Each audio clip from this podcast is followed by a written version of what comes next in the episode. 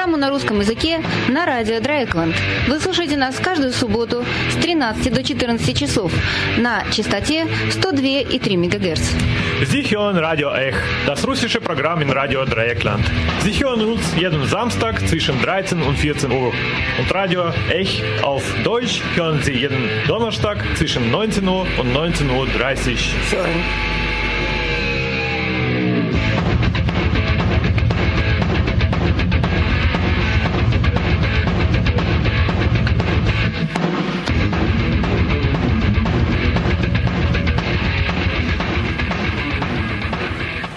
Пан! Пан Петлюра! Это небольшой мужчина, рыжий, кучерявый, в белой рубахе, бежит по улице Росина за элегантным месье. Необходимо знать, что пан по-польски означает нечто вроде месье, и что Петлюра – никто иной, как бывший президент Украинской Республики. Месье Петлюра оборачивается, мужчина в рубахе немедленно меняет свою речь. «Петлюра, паршивая сволочь, защищай свою шкуру!» Но он не оставляет своему противнику времени организоваться. Он достает из своего кармана револьвер и стреляет. Месье Петлюра падает. Ноги его на тротуаре, рядом с прилавком книжного магазина почти на углу бульвара Сан-Мишель, верхняя часть тела на шоссе. В оружии убийцы, который уже выпустил 4 патрона, остались еще 4. Тремя выстрелами он разряжает его в упор своего врага на земле. Месье Петлюра ранен в шею, в районе сердца, в голову и в правую руку. Оружие заклинивает. Убийца очень спокойный, облокачивается, держа пистолет в руке, а витрину книжной лавки. Люди сбегаются. Подходит полицейский. Мужчина в рубахе отдает ему свое оружие. Задержите меня. Я не сопротивляюсь. Я поборник справедливости.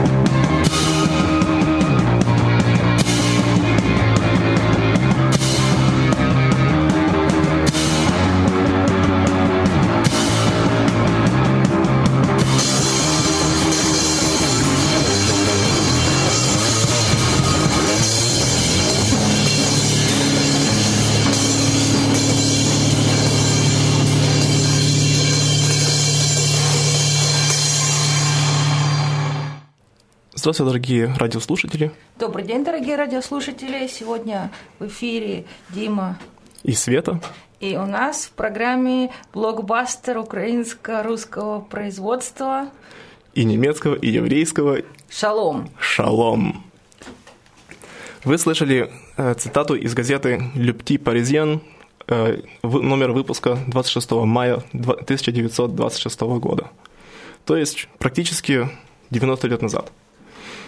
Э, эта статья была посвящена событию, произошедшему за день до этого, а именно посреди бела дня, где-то посреди э, Парижа, э, Шалом Шварцбарт просто застрелил Симона Петлюру. Эм, это событие эм, вызвало всплеск эмоций, это был очень огромный скандал. Пресса писала об этом довольно-таки много, э, все крупные газеты следили за, э, за этим событием. Когда Шалома Шварцбарда забрали в участок полиции, он не скрывал того, что он сделал, это было, конечно, бессмысленно, все это видели. Он объяснил это событие тем, что Петлюра виной в, массовой, в массовых убийствах евреев, в погромах во время гражданской войны, которые проводили его войска против евреев. И, конечно, эта тема до сих пор остается актуальной, до сих пор она э, будоражит э, умы как украинских, так и еврейских э, историков, также и общественных деятелей. Стоит помнить, что недавно, несколько лет назад, тогда еще президент Украины Ющенко признал, дал звание Героя Украины Симона Петлюре посмертно, что довольно-таки удивительно. А год назад, когда приняли закон о, о почтении памяти борцов за независимость Украины, Симона Петлюру включили в список героев, боровшихся за независимость Украины. То есть, как, так сказать, Шалом Шварцбарт убил э, одну из, одну из центральных фигур э, современной украинской государственности. Ну, тогда ее еще как бы не было как таковой, да? Тогда еще, да, вот именно, тогда еще вообще не было э, такой государственности, понятно. Точнее, была э, Украинская социалистическая республика, которая э, Петлюре была тоже не лучшего мнения. И э, что интересно, конечно, он оправдал свое убийство, как я сказал, тем, что Петлюра виноват в смерти тысяч евреев. Э, по другому закону, точнее, по тому же самому закону о выковечении памяти героев Украины, запрещено распространять информацию, порочащую их имена или их память. Таким образом, то, что мы сейчас делаем, в некоторой степени... Порочить память и нарушает законы Украины. Э, поэтому те, кто боятся их нарушать, могут отключить радио, а другим предлагаю все-таки нас послушать, да, как независимое радио. Да. Да. И вы возвращаемся в какой год, напомню еще, когда было убийство? Это был э, год 1926. Ну, а Буквально 90 лет назад.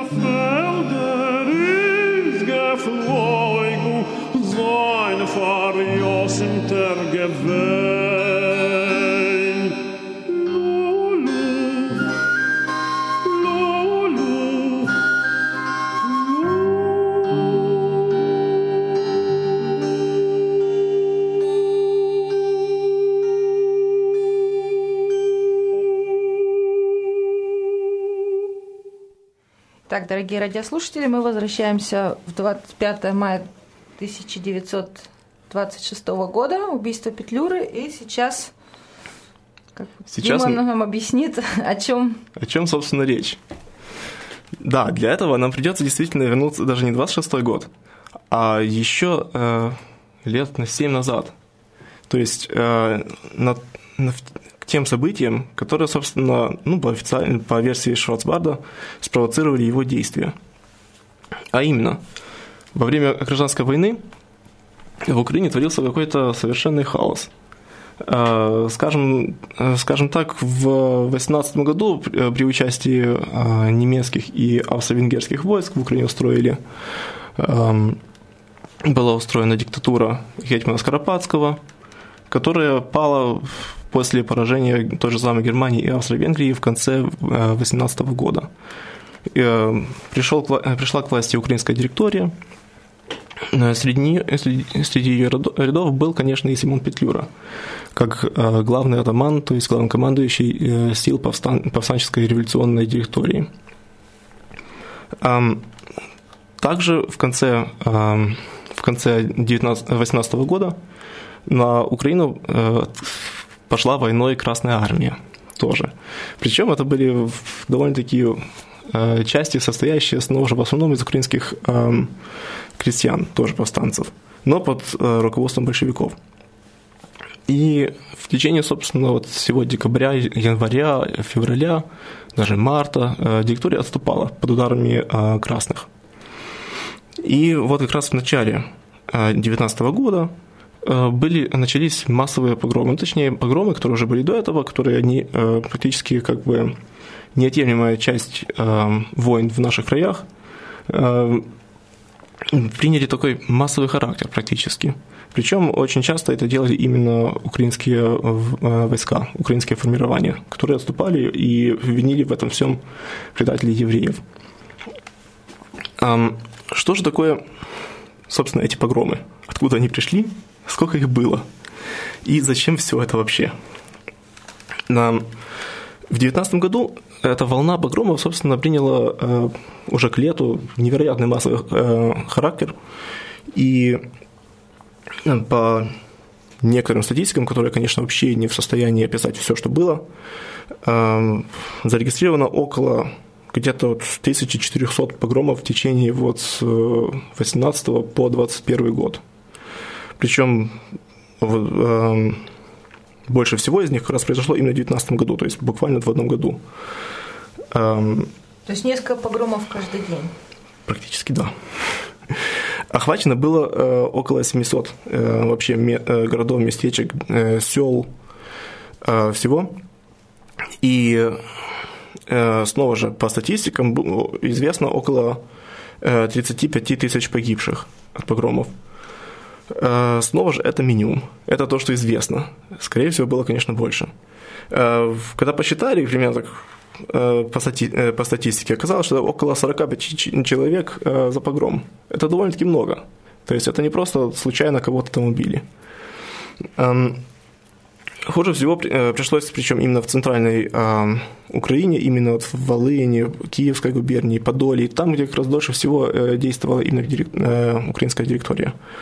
Насколько это именно она была э, э, задействована, это, конечно, другой вопрос, но вот именно эти места.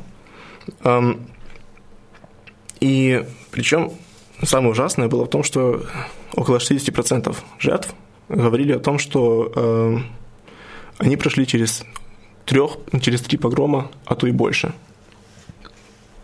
Как это объясняется, конечно, понятно. Люди бегут от погромщиков, покидают, значит, свой город, свое местечко – уходят в другой э, город, и там снова погром. Они идут дальше, и там снова погром. И так далее. Некоторые даже проходили через 20 погромов, то есть это вообще невообразимо, что там было. Э, приятно, конечно, стоит сказать, что начиналось все вообще-то еще в 17-18 году, когда дезертиры, деморализованные солдаты шли с фронта, бросали все и, собственно, по пути громили, ну, что им попадалось под руки, э, лавочки, если они еще еврейские, это вообще идеал. Потом, во время первой такой короткой очень войны между украинцами и большевиками в 17-18 году, большевики потерпели поражение от рук именно э, в основном как раз немецких войск и австрийских войск, которые помогали при этом Украине. И э, отступая от украинцев, немцев и австрийцев, они прошли через э, Черниговскую губернию, где вдруг начали громить евреев. Причем это были большевики именно. Вот. Э, в марте-апреле 2018 э, года. И это было совсем поражающе, конечно, для, для евреев. То есть они сразу подумали, все, большевики – это хаос, это убийство, это резня, мы с ними никак не хотим быть связанными. Ну, кроме, конечно, тех евреев, которые и так симпатизировали с большевиками, поэтому считали, что ну, это, это случайно. Это не, не стоит на это обращать особенно внимание. Это бывает. Те, которые были как красные комиссары, как у Бабеля. Ну, не обязательно. Сам. ну да, это Бабель, к примеру. Да, ну или же просто рабочие, которые э, были активны в, рабочем движении, которые э, считали, что ну, с кем не бывает, да. Демобилизованная армия, почему бы и нет, да. Um, и дальше вроде было спокойно, там, э, при восстаниях были погромы, все такое, ничего, ничего, собственно, скажем, такого массового явления. Когда вот вдруг в конце 18 э, года, как я сказал, и в начале 19 года вдруг начинаются вот эти вот массовые погромы ступающими украинскими частями. И так где-то длится, собственно, в течение всего, э, всей весны 19 года. Потом в мае 19 года восстают, вообще, э, восстают красные части э, атамана э, Григорьева на юге Украины. Он в течение там, буквально пары недель захватывает половину Южной Украины. Очень много с красных частей приходит на его сторону, потому что это был красный атаман, очень такой известный. У него вообще самые кровавые погромы были. Он действительно вел не то чтобы открытую антиеврейскую агитацию, но такая агитация, которую все понимали, что имеется в виду. И э, в его погромах за буквально несколько недель погибло 3,5 тысячи э, евреев. То есть это... Э, ой, даже, даже не знаю, сколько, сколько за день. Э, его удалось все-таки победить красным. И, собственно, вот с июня начиная в июне 2019 года погромы идут снова только со стороны э, петлюровцев и повстанцев. И там вот именно где-то уже 100 с лишним погромов вообще происходит за один месяц.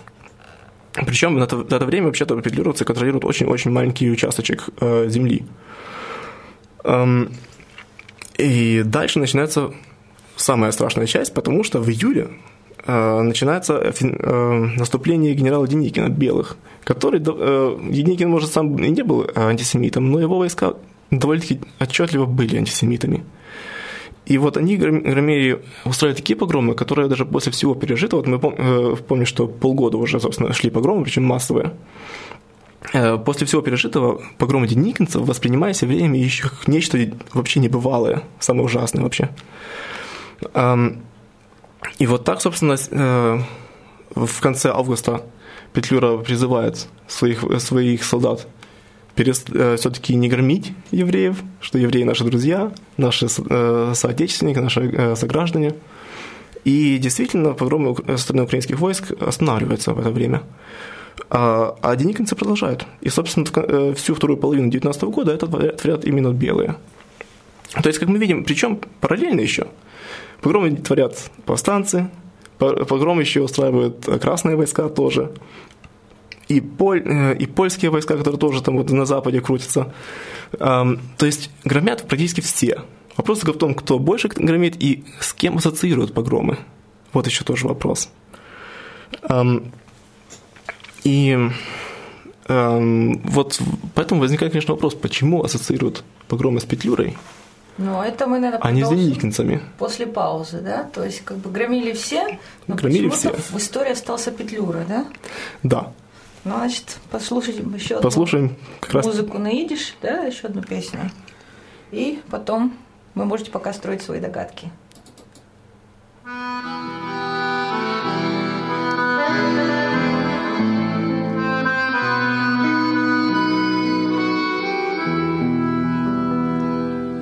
Farvosis der Gebung gewöhnt.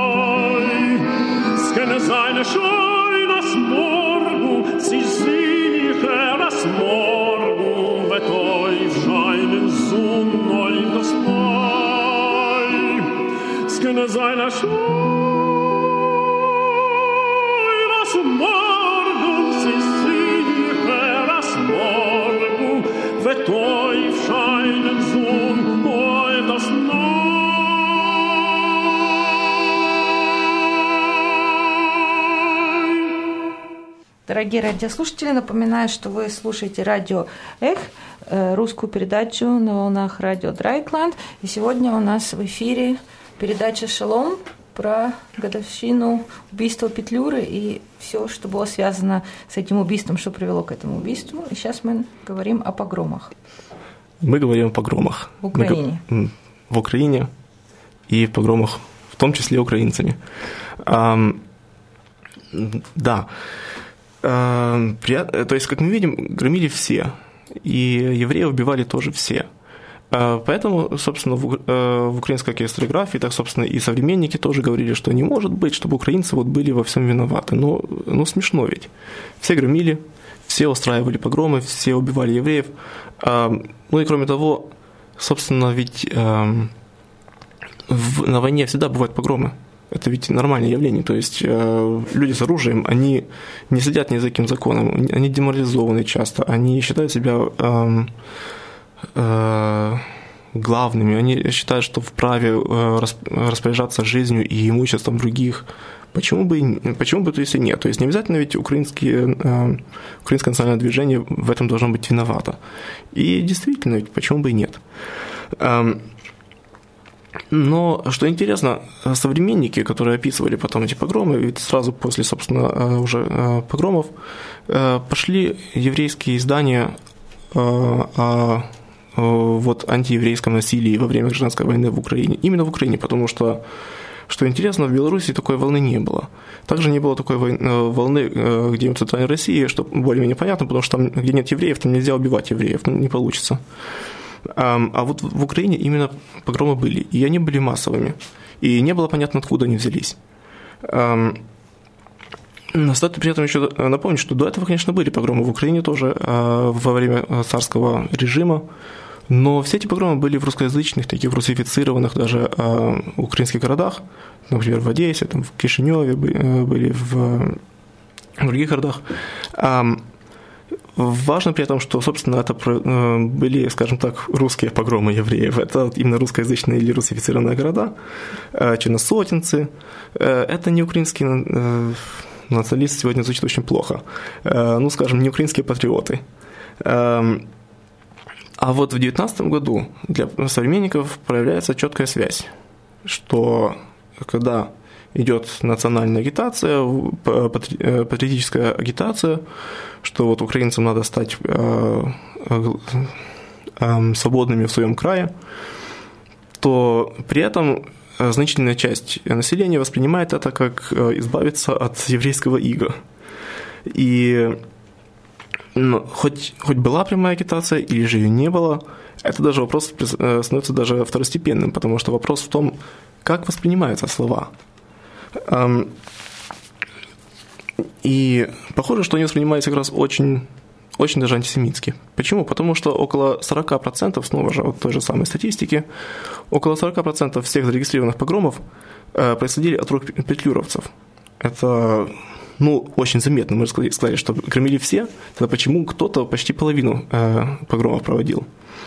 Эм, остальные 25%, то есть четверть погромов, происходили от рук повстанцев украинских. То есть простых э, более-менее крестьян, простых атаманов, не обязательно связанных э, с директорией, но более-менее, но и после, э, против большевистских, против русских, против, которые восстали против белых в том числе. И только 17% были признаны действительно деникинцами, белыми, контрреволюционерами, можно даже сказать. От рук петлюровцев, точнее, от войск директории, было произведено около 460 погромов, и э, при этом были убиты 16 с лишним тысяч э, евреев. Э, то есть больше половины всех убитых в погромах на счету снова же войск территории. Причем это именно войска, это еще даже не, не повстанцы. Это регуляр, более-менее регулярное или же э, нерегулярное соединение, которое э, воюет под флагом э, УНР, Украинской Народной Республики. У меня вопрос сразу, а как подсчитывали потом эти погромы? Да, это хороший вопрос. Почему? Потому что когда начинаются погромы, еврейские исследователи, историки особенно, сразу понимают, что происходит нечто события, которые будут занимать важную роль, играть важную роль очень в еврейской истории. И они начинают э, собирать информацию. То есть, как только они слышат где-нибудь, где-нибудь читают в газете о погроме, они сразу делают вырезку. То э, они везде распространяют призывы. Евреи, пишите нам, описывайте все, что было, все как, бы, э, как было, спрашивайте всех, кто выжил. Пусть они дают свои показания, э, свидетельские показания, прислайте нам. И при этом у них нет никаких средств на это дело. Это происходит совершенно практически все на какие-то копейки, которые им удалось где-нибудь организовать они э, снимают какую-то квартиру, в, в одной комнате э, собираются вот прямо тонны этих, этого материала, и после этого этот материал вывозится, еще во время гражданской войны вывозится за границу, и э, межвоенное время устро... э, историки, такие как э, Илья Черековер в основном, э, начинают э, разбираться, э, разбирать эту гору документов, практически гору э, свидетельств. И э, Среди них есть такой э, э, социолог, как Нахум Гергель, который именно вот, значит, э, смотрит на это все с социологической точки зрения, а именно мне статистику. И вот он видит все эти тонны материала и понимает, что здесь надо сначала проверить вообще, что, собственно, было в, в массе своей. И вот эти все цифры от него, собственно, у него он составил самую полную статистику, которая у нас, которая, которая есть у нас на, на сегодняшний день. То есть свидетельства начали собирать еще, когда сами погромы шли, получается? Да, еще во время погромов уже начинают, начинают э, собирать э, свидетельства. Ну, конечно, то есть после погрома люди пишут. Люди пишут письмо. А статистику он когда, значит, сделал? А статистика была составлена еще в 20-х годах. Тоже в 20-х годах. А почему в Беларуси не было погромов, а в Украине были? А это хороший вопрос. И на него пока что нет ответа. Это действительно удивительно, потому что, э, ну, один из ответов, конечно, это очень простой. В Беларуси не было того национального движения, как в Украине. То есть Украин... Э, Белорусская Народная Республика, она была настолько слабая, настолько краткожительная, что, собственно, влияния она не оказала особенно. Но, скажем так, это вообще-то не должно мешать людям громить евреев, правильно ведь? Но те погромы, которые были э, в Беларуси, они были, собственно, проведены э, э, польскими соединениями или же соединениями генерала Булак Балаховича, такого белого офицера, который пытался тоже, по примеру Украины, примерно, скажем так, или по примеру белых, белогвардейцев, использовать антисемитизм для поднятия значит, населения на, на его сторону. Э, поэтому все, э, все погромы, собственно, происходили на пути действия, по пути действия его э, соединений. Это было такое как раз именно Полесье, именно такая приграничная зона между Украиной и Беларусью, поэтому частично это можно даже назвать снова же, снова же украинскими погромами. Ну, я то, то, что я читала, только я Чернобылем занималась, что в Чернобыле тоже в 2019 году были серьезные погромы. Да, и в Чернобыле это были погромы именно э, со стороны повстанцев. Э, был такой э, атаман Илья Струк, который объявил себя, значит, сначала сторонником э, директории Украинской Народной Республики, э, и был уверен, что вот эм, используя антисемитизм, он поднимет, значит, украинское э, национальное сознание э, крестьян, которым, которые, собственно, в Полесье, ну, у них национальное сознание было довольно-таки слабым. Эм, но это ему удалось довольно-таки, довольно неплохо. Соседние села действительно эм, участвовали в погромах, но и не, не всегда и не обязательно. Все-таки в основном масса, в основе его погромы происходили именно от рук его, повстан, его личных повстанцев, его личной банды. Причем это вообще интересный э, случай, этот э, Струк, потому что если он сначала объявил себя сторонником директории, то э, потом, как только директория э, проиграла, э, ну, отступала перед красными войсками, он объявил себя э, сторонником большевиков за советскую власть. Э, получил от них там э, вооружение новое и собственно, остался в Чернобыле. Когда его послали на фронт, он объявил себя снова же повстанцем против э, засилия, значит, жидокоммуны. Когда когда приблизились деникинцы, он заявил, что он значит, будет воевать за единую Россию, за единую неделимую. Его, ему разрешили сформировать свой значит, малоросский, малороссийский полк повстанцев. И вот он снова же где-то вот к северу от Киева воевал против большевиков. И потом начал отступать вместе с деникинцами аж до Одессы. И вот в Одессе он несколько дней постоял еще, когда деникинцы уже ушли и э, начал снова пробиваться обратно на север, снова же в свою вот территорию Чернобыль, Грансайполь, э, э, и вот вся вот эта территория. Эм, то есть это человек, который воевал практически за всех. Вот нет, нет ни одной страны, за которую бы он э, не провоевал бы и и как бы э, сказать, что вот вроде бы воевал, а с другой стороны не совсем воевал, потому что каждый раз как-то отказывался. И следил только за тем, чтобы, собственно, ему, хорошо, ему было более-менее хорошо. Ну ладно, я думаю, сейчас мы сделаем опять небольшую паузу.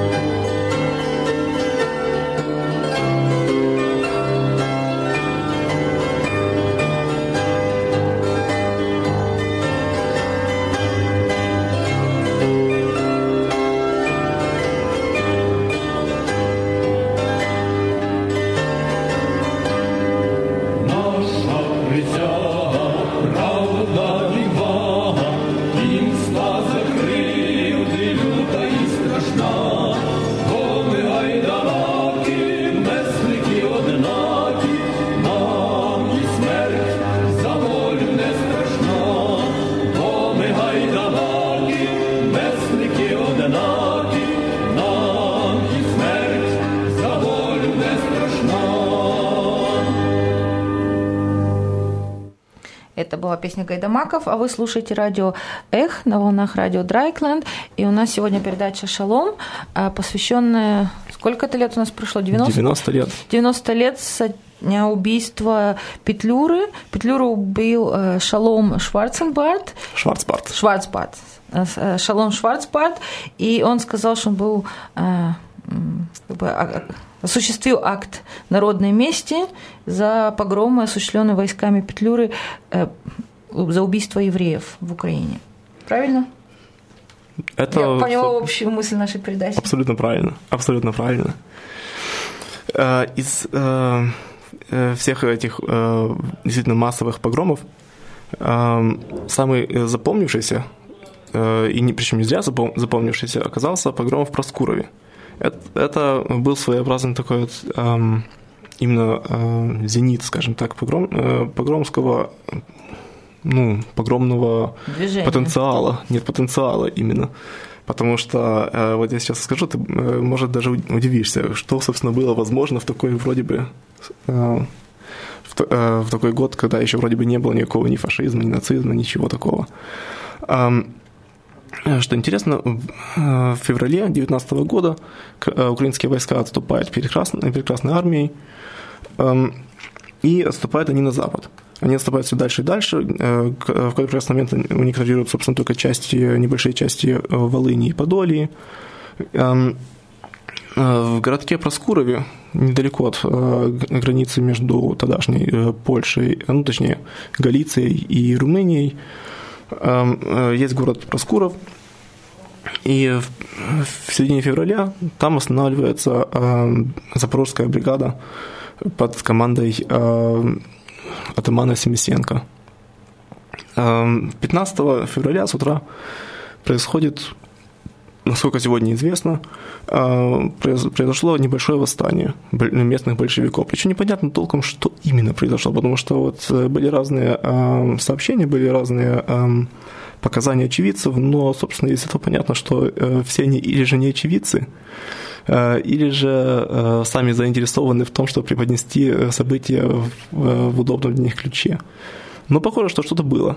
Какой-то был то ли э, какая-то часть, какой-то батальон э, украинский перешел на сторону большевиков и решил устроить э, советскую власть, эм, как это называлось, собственно, э, в Проскурове, то ли местные большевики решили поднять восстание, что, конечно, было довольно-таки глупо, потому что как раз в, в городе расположена крупная часть, значит, украинская бригада. Ну, восстание – это очень неразумный, эм, неразумный вариант в это время.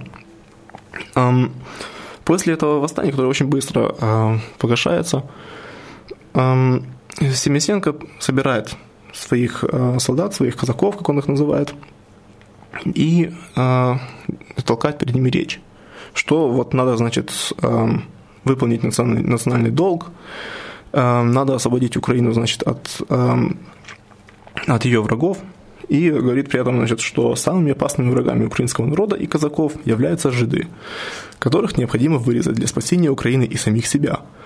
Что вот в этой откровенности э, до этого вообще-то не говорилось. И после этого, насколько я помню, тоже не, э, тоже не, э, не очень-то котировалось. Но интересно, что они все эти националисты, они совершенно не оригинальны, да? Если там в России девиз «Бей жидов, спасай Россию», то здесь Снова же, «Бей да. жидов, спасай Украину». Вот именно, да. То есть обязательно, это обязательно будут жиды. Никак иначе невозможно. Причем, конечно, да, вот стоит при этом заметить, конечно, что то, что мы сейчас говорим жиды, жиды, это в русском языке, значит, слово явно такого ругательного характера, в то время как к тому времени в Украине э, жиды, собственно, это вполне себе обычное название для, э, для евреев.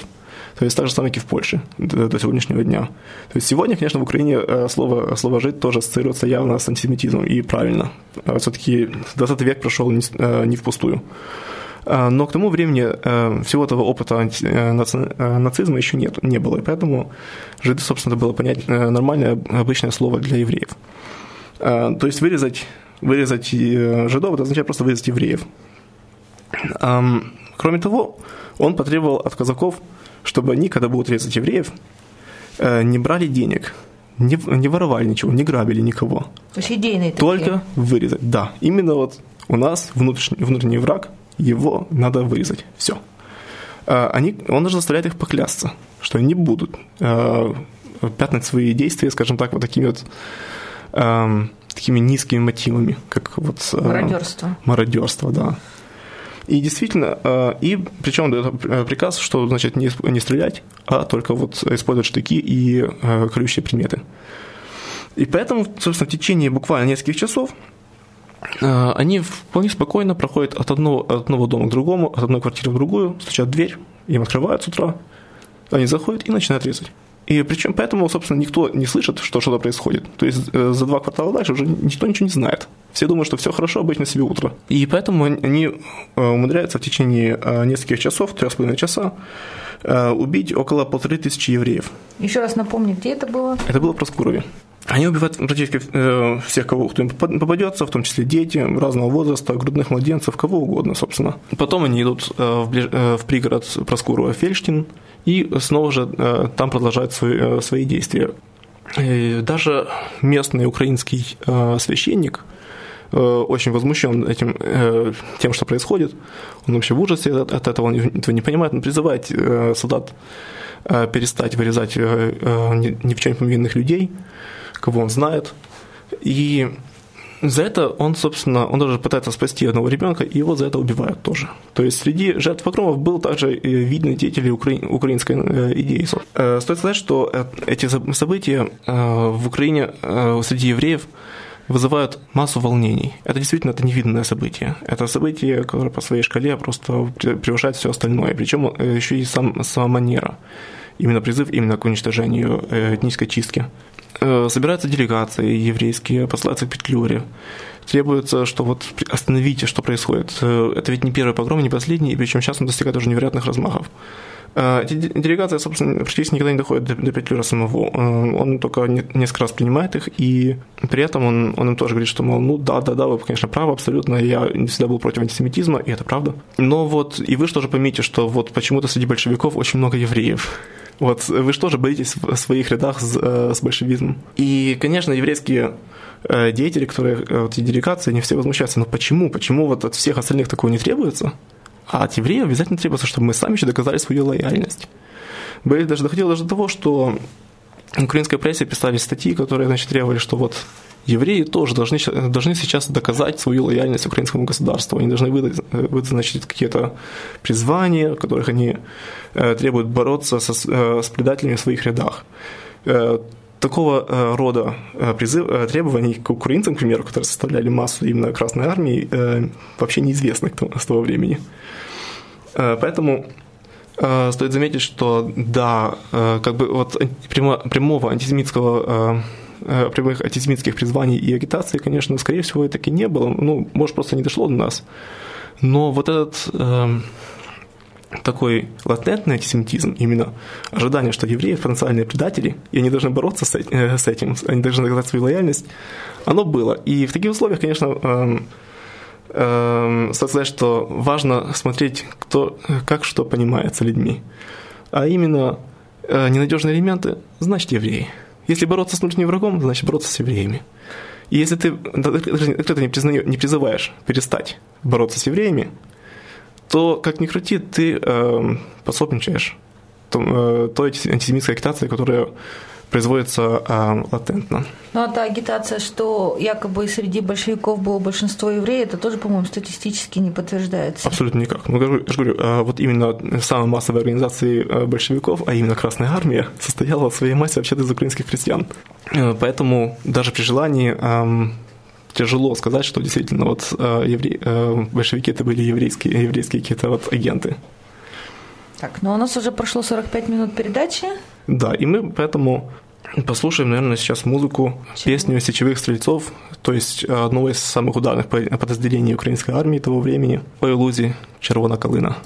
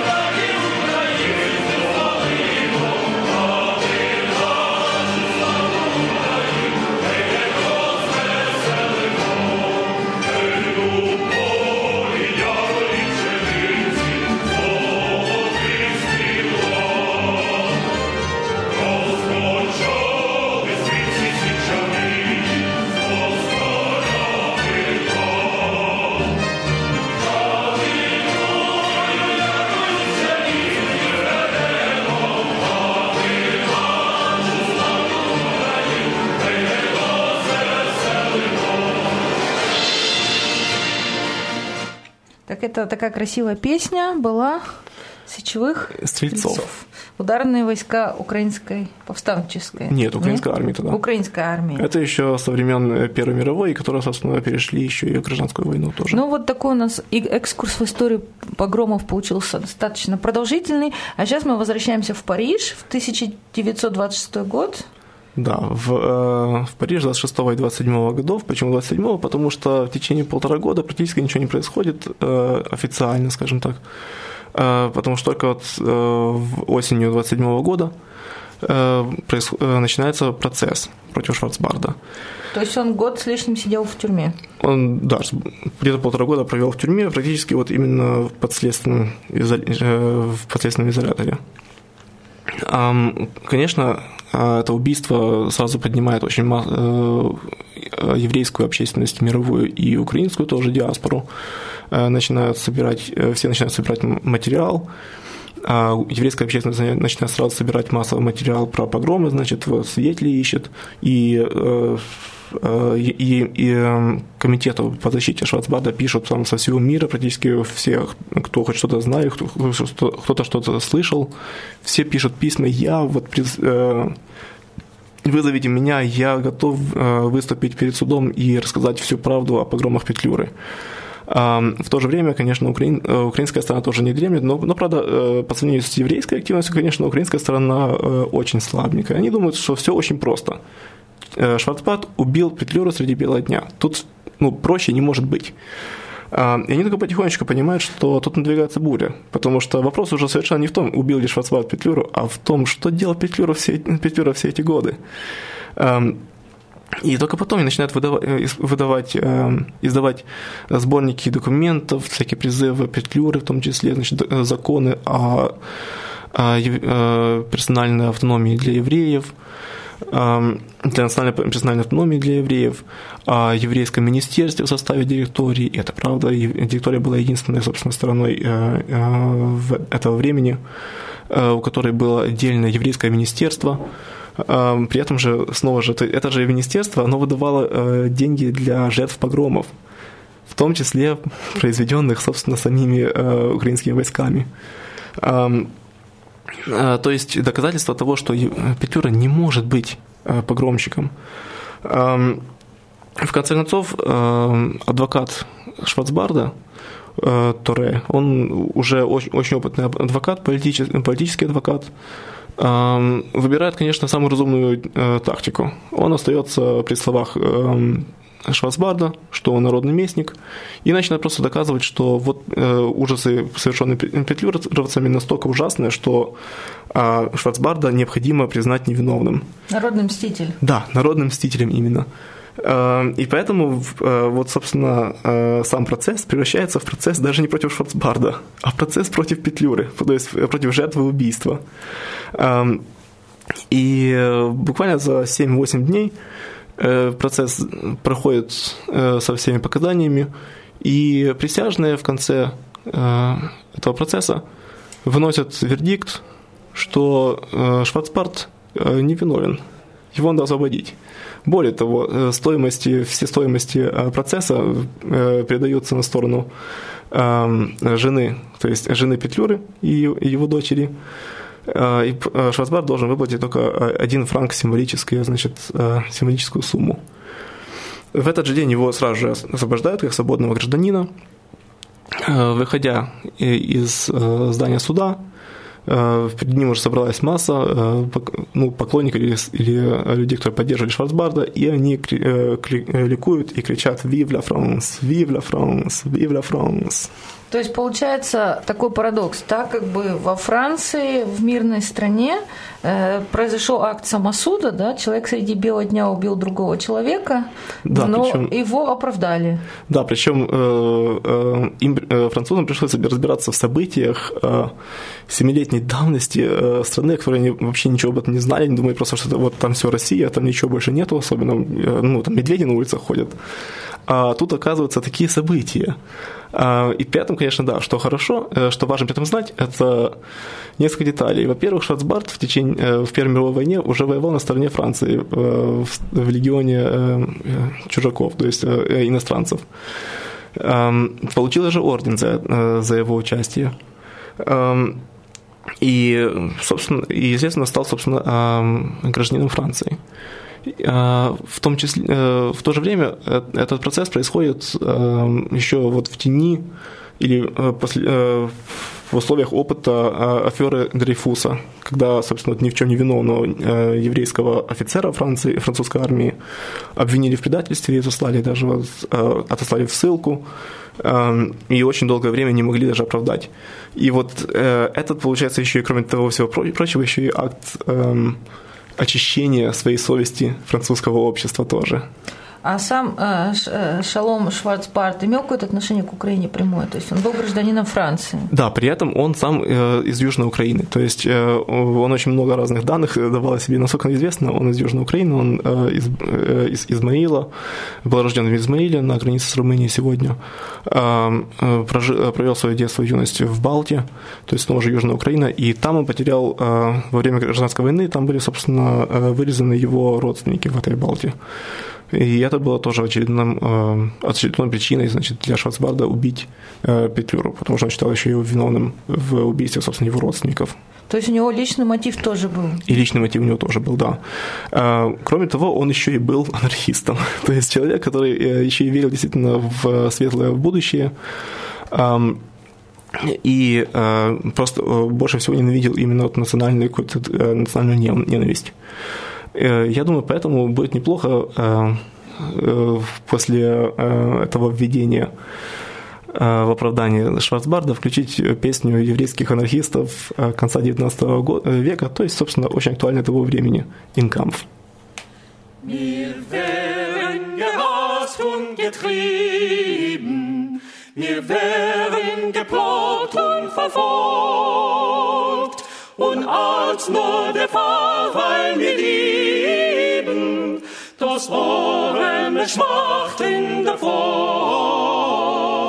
das Ohren schmacht in der Volk. Wir wären der Chancen gehangen, man räubt uns das Leben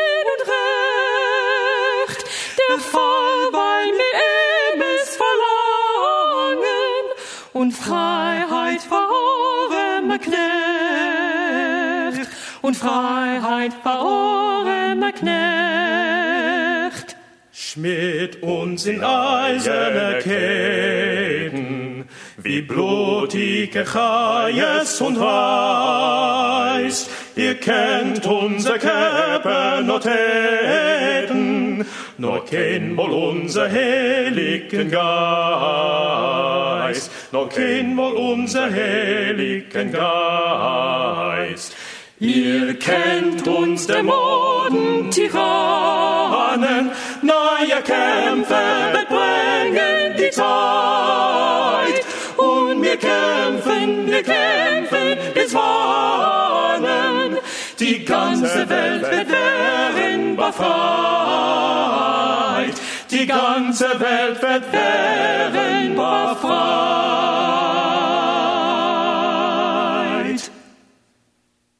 Дорогие радиослушатели, вы слушаете радио «Эх», русскую передачу на волнах радио «Драйкланд», и мы сегодня рассказываем о убийстве Петлюры 90 лет назад и о его убийце э, Шаломе Шварцбарде.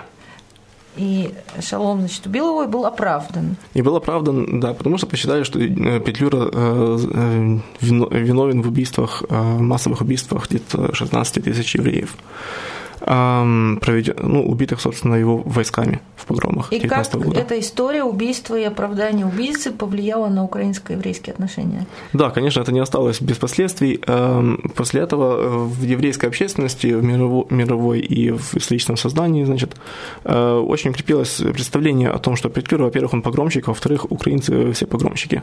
Что тоже, конечно, ну, все не так просто, конечно, понятно. Во-первых, да, действительно, Петлюра Э, ну, не, не столько Петлюра, у директории было еврейское э, министерство, была еврейская автономия, был закон о еврейской автономии, э, были довольно-таки даже э, филосемитские тенденции сильные, но в то же время э, на уровне простых солдат и даже офицеров, собственно, э, были явные антисемитские, эм, было явное антисемитское сознание.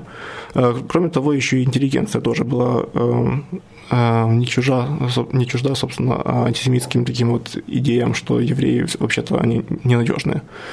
Эм, Все же в в эмиграции остановилось, осталось такое представление о том, что мы не можем быть виновными в чем-то. Кроме того, Петлюра тоже не может быть виновным в чем-то. И э, уже на следующий день же, э, собственно, украинская миграция, э, украинская миссия предъявила коммунике, в котором она заявила, что Петлюра погиб от рук большевизма, при которого он все эти годы сражался. В течение следующих лет разрабатывалась версия о том, что Шварцбарт на самом деле агент ЧК агент разведки советской. И эта версия сегодня продолжает крутиться в украинских исторических кругах. Эм, может даже, э, то есть э, большевистская разведка, скорее всего, в этом даже была замешана, но все-таки э, она была замешана в том, что ее агент в разговоре с Шварцбардом подтолкнул его на мысль, а почему бы не убить Петлюру? А, собственно, у Шварцбарда и так было достаточно своей личной мотивации для этого. Проблема в том, что весь этот дискурс, так он вот сегодня становится таким актуальным, потому что Петлюра, вот, как мы сказали в начале, считается героем Украины, и поэтому он не может быть виновным в чем-то, особенно в таком ужасном, как антисемитизме, то идет дискурс, когда вот, собственно, пытаются воздействовать на еврейскую общественность, что вот вы же признаете, что вот все было не так плохо. То есть получается вот это разделение украинского общества на евреев и украинцев. Это помимо, помимо того, что разделение на украиноязычных, русскоязычных и так далее, есть еще и вот это разделение, э, которое вообще-то просто по себе принципиально опасно. Эм, кроме того, есть такое представление о украинской истории, как истории украинской, именно этнической украинской истории, в то время как, э, вот как мы видели, все эти события – это события, собственно, украинского населения. То есть украинского населения, которое состояло из разных, конечно, национальных групп, которые при этом жили вместе, то есть которые при этом жили бок о бок, и было бы неплохо, если бы наконец-то в, Украине, в украинской истории появились еще евреи, и вообще-то в сознании украинского общества было бы такое понятие, как а, многонациональное украинское общество. Но есть ученые, которые работают над этой темой, но они есть, все... но ученые. Дело в том, что ученые в, в общественности их не слышат. Ясно. А в Украине в школах изучают Петлюру, Петлюра исключительно, исключительно героя. Исключительно героя. Если что-то и было, во-первых, э, погромы, это он их не контролировал, это как раз были те вот деморализованные части, которые не поддавались никакому контролю. А, кроме того, погромы проводились всеми, поэтому, собственно, мы не можем быть виновнее, чем другие. Ну, то есть мы подошли по абсолютному концу нашей передачи, и вывод, который мы сегодня здесь делаем, э, получается, что Петлюра лично евреев не убивал, но был повинен, как я понимаю, в том, что он не, не обуздал свою армию, не сделал ничего против... Э, да, останов... да, в, услов... чтобы условиях... остановить погром. Да, в условиях, в условиях массовой резни, если ты не предпринимаешь против нее действенных мер, то, то ты, собственно, способствуешь убийцам. Как ни крути, вот против, этой, против этого факта не, не попрешь. Okay. И, скажем, э, э, когда мы говорим о Югославии, то мы, конечно, считаем виновными а, предводителей а, разных э, противоборствующих партий, которые резали, собственно, друг друга. Даже если не давали никакого приказа, приказа резать друг друга. То есть даже если там какой-нибудь генерал лично никого не убил, сидел в штабе и давал указания, то из-за его указаний гибли люди. Как ни крути. И, в принципе, то же самую роль сыграл Петлюра. Ну, Более-менее. Ну, сейчас вот так вот э, в одном предложении, скажем, да. Ну, скажем так, Петлюра поплатился своей жизнью. А... За грехи э, других и не бездействие свое. А Шварцпад просидел полтора года и был оправдан. И был оправдан. Правда, счастье ему это особо не принесло. А Но его... это другая история. А как его дальнейшая жизнь сложилась? Известно что-то? Э, известно, но там было очень, очень все скучно и грустно. Ну ладно, а мы, значит, заканчиваем нашу передачу. В эфире были сегодня Дима и Света. И была передача посвящена 90-летию убийства Петлюры, которое было в мае. В мае 26 -го года, 90 лет назад. Ну а в конце у нас песня такие «Пани Петлюра». «Пани Петлюра».